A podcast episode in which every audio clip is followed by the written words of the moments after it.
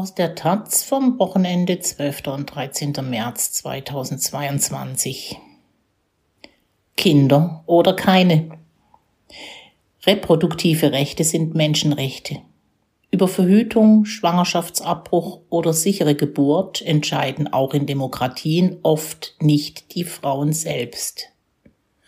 Von Gesine Agena, Patricia Hecht und Dina Riese. Frauen in langen roten Gewändern gehen vorsichtig durch die Straßen. Ihre Köpfe sind gesenkt, ihre Gesichter von weißen Hauben verborgen.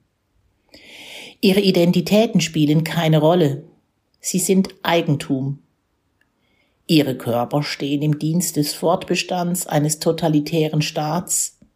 Ihre eigentlichen Namen wurden ersetzt durch den Hinweis darauf, wem sie gehören.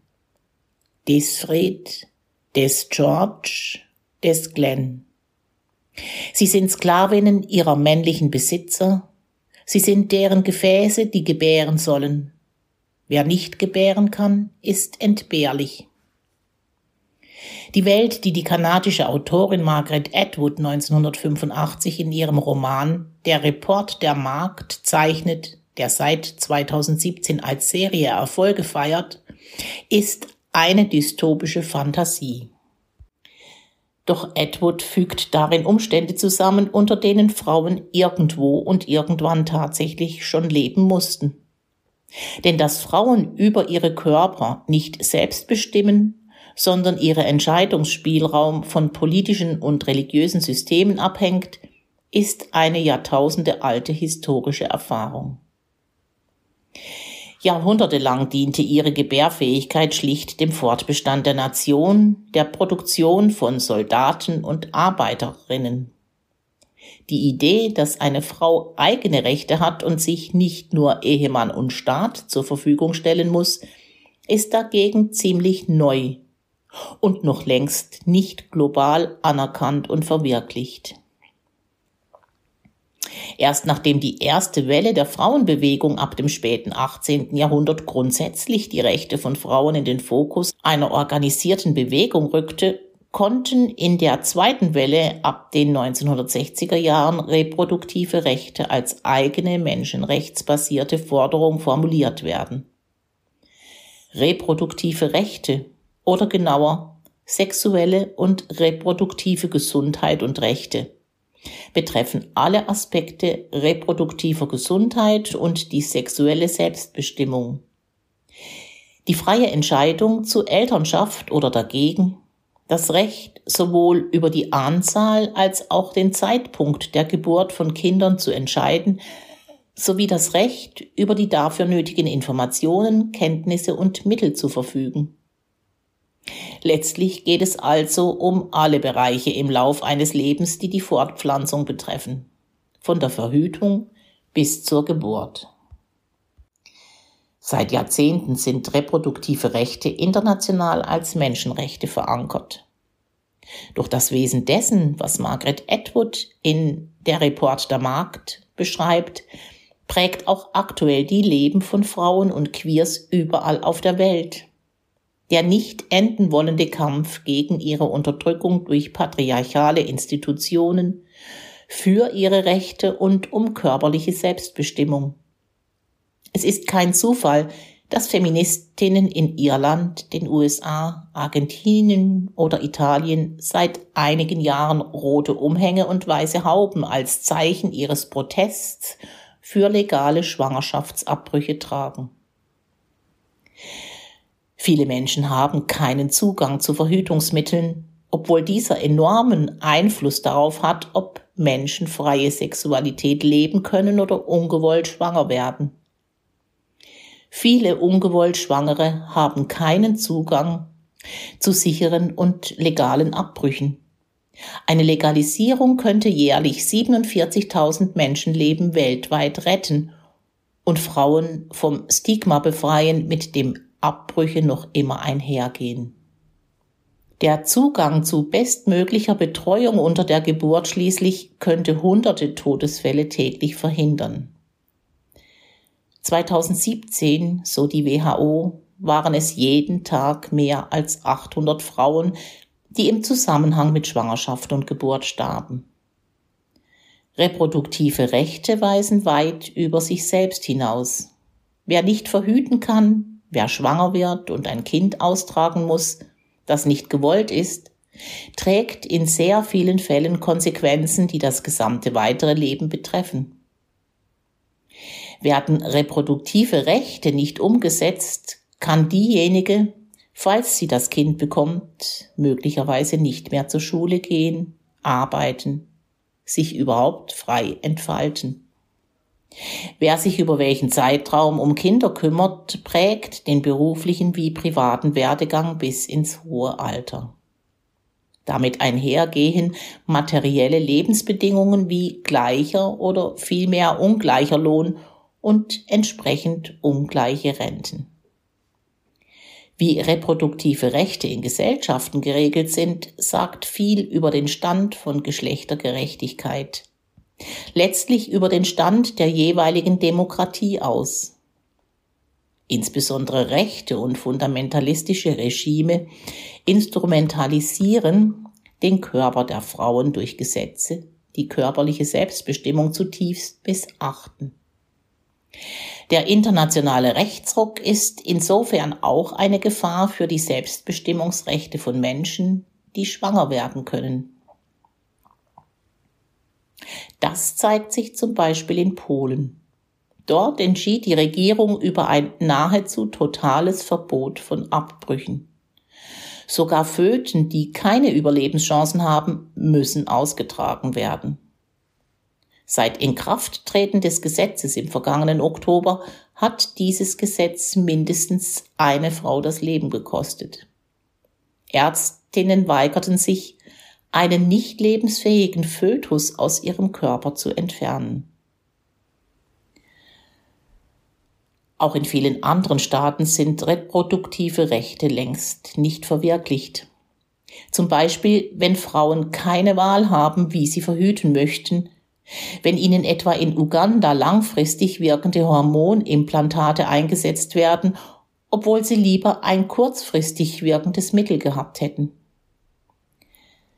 Reproduktive Rechte sind in Gefahr, wenn Frauen aus ökonomischer Not heraus als Leihmütter arbeiten, damit sich wohlhabende Paare aus aller Welt den Traum von einer Familie erfüllen können. Und sie werden gebrochen, wenn in Deutschland Krankenhäuser Schwangere mit Wehen abweisen, weil Kreissäle und Hebammen fehlen oder wenn Frauen weltweit unter der Geburt sterben, weil die medizinischen Bedingungen miserabel sind. All dem inhärent ist die Frage, um wessen reproduktive Rechte es genau geht. Um die von Frauen, könnte man sagen. Gleichzeitig jedoch kommt es darauf an, wessen Kinder gesellschaftlich und politisch gewünscht sind und wessen nicht. Wenn etwa die AfD den Slogan Neue Deutsche machen wir selber plakatiert oder sich im sächsischen Landtag danach erkundigt, wie viel Geld das Land für die Sterilisierung von geflüchteten Frauen zur Verfügung stellen könne, bedient sie damit dasselbe Bild wie der Attentäter von Christchurch, der mehr als 50 Menschen in einer Moschee erschießt und in seinem sogenannten Manifest rechtsextreme Verschwörungserzählungen verbreitet. Weiße Frauen bekämen zu wenige Kinder. Der große Austausch der weißen Bevölkerung durch Migration müsse gestoppt werden. Diese Erzählungen sind extrem, doch sie docken an einen in der Gesellschaft weit verbreiteten Wunsch an, dass vor allem weiße Akademikerinnen ausreichend Nachwuchs bekommen und damit dem Fach- und Führungskräftemangel sowie dem demografischen Wandel entgegenwirken. Dass marginalisierten Gruppen das Recht auf Elternschaft nicht nur diskursiv abgesprochen, sondern faktisch verwehrt wird, prägt die jüngere westliche Geschichte. Ende des 19. und Anfang des 20. Jahrhunderts wurde die Eugenik populär. Deren Anhängerinnen die Fortpflanzung als krank oder arm definierter Menschen verhindern und die der als gesund und überlegen definierten fördern wollten. In den USA und Europa wurden Zehntausende aufgrund eugenischer Gesetze sterilisiert. Vor allem Frauen. Grausam auf die Spitze trieben diese Praxis die Nationalsozialistinnen mit ihrer Unterteilung in vermeintlich wertes und unwertes Leben. Doch noch lange nach dem Zweiten Weltkrieg blieb die Unfruchtbarmachung wider Willen ein häufig angewandtes Instrument der Bevölkerungspolitik. Bis in die späten 1950er Jahre strafte Großbritannien auf diesem Weg homosexuelle Männer. Das wohl berühmteste Beispiel ist 1952 der Enigma-Entschlüsseler Alan Turing. Bis in die 1970er Jahre hinein wurden in den USA unzählige schwarze Frauen ohne Einwilligung sterilisiert. In Peru wurden in den 1990er Jahren vor allem arme, indigene Frauen ohne ausreichende Aufklärung sterilisiert, teilfinanziert von westlichen Staaten, die sich niedrigere Geburtenraten im globalen Süden wünschten. Und erst 2011 erklärte das deutsche Bundesverfassungsgericht es für verfassungswidrig, dass transgeschlechtliche Menschen sich für eine Personenstandsänderung sterilisieren lassen müssen. Bis heute sind Frauen, queere und marginalisierte Menschen nicht selbstbestimmt in ihrer Sexualität und Fortpflanzung. Sie werden bevormundet, herabgewürdigt, eingeschränkt und alleingelassen. Peru 2016, Irland 2018, Mexiko 2021. Weltweit gehen Feministinnen in roten Umhängen für ihre Rechte auf die Straße. Es geht ihnen um die Verwirklichung von Rechten, das Recht, ein Kind zu bekommen, das Recht, kein Kind zu bekommen und das Recht, Kinder unter sicheren und würdevollen Umständen großzuziehen. Fast 40 Jahre nachdem reproduktive Rechte von den Vereinten Nationen zu Menschenrechten erklärt wurden, müssen sie trotzdem immer wieder neu erstritten werden. Es geht um ein gutes Leben für alle. Das Recht auf den eigenen Körper ist die Grundlage dafür. Dieser Essay beinhaltet Thesen des Buchs Selbstbestimmt für reproduktive Rechte der Autorinnen, das am 17. März im Verlag Klaus Wagenbach erscheint. Gesine Agena, Politikwissenschaftlerin, arbeitet in der Amadeo Antonio Stiftung.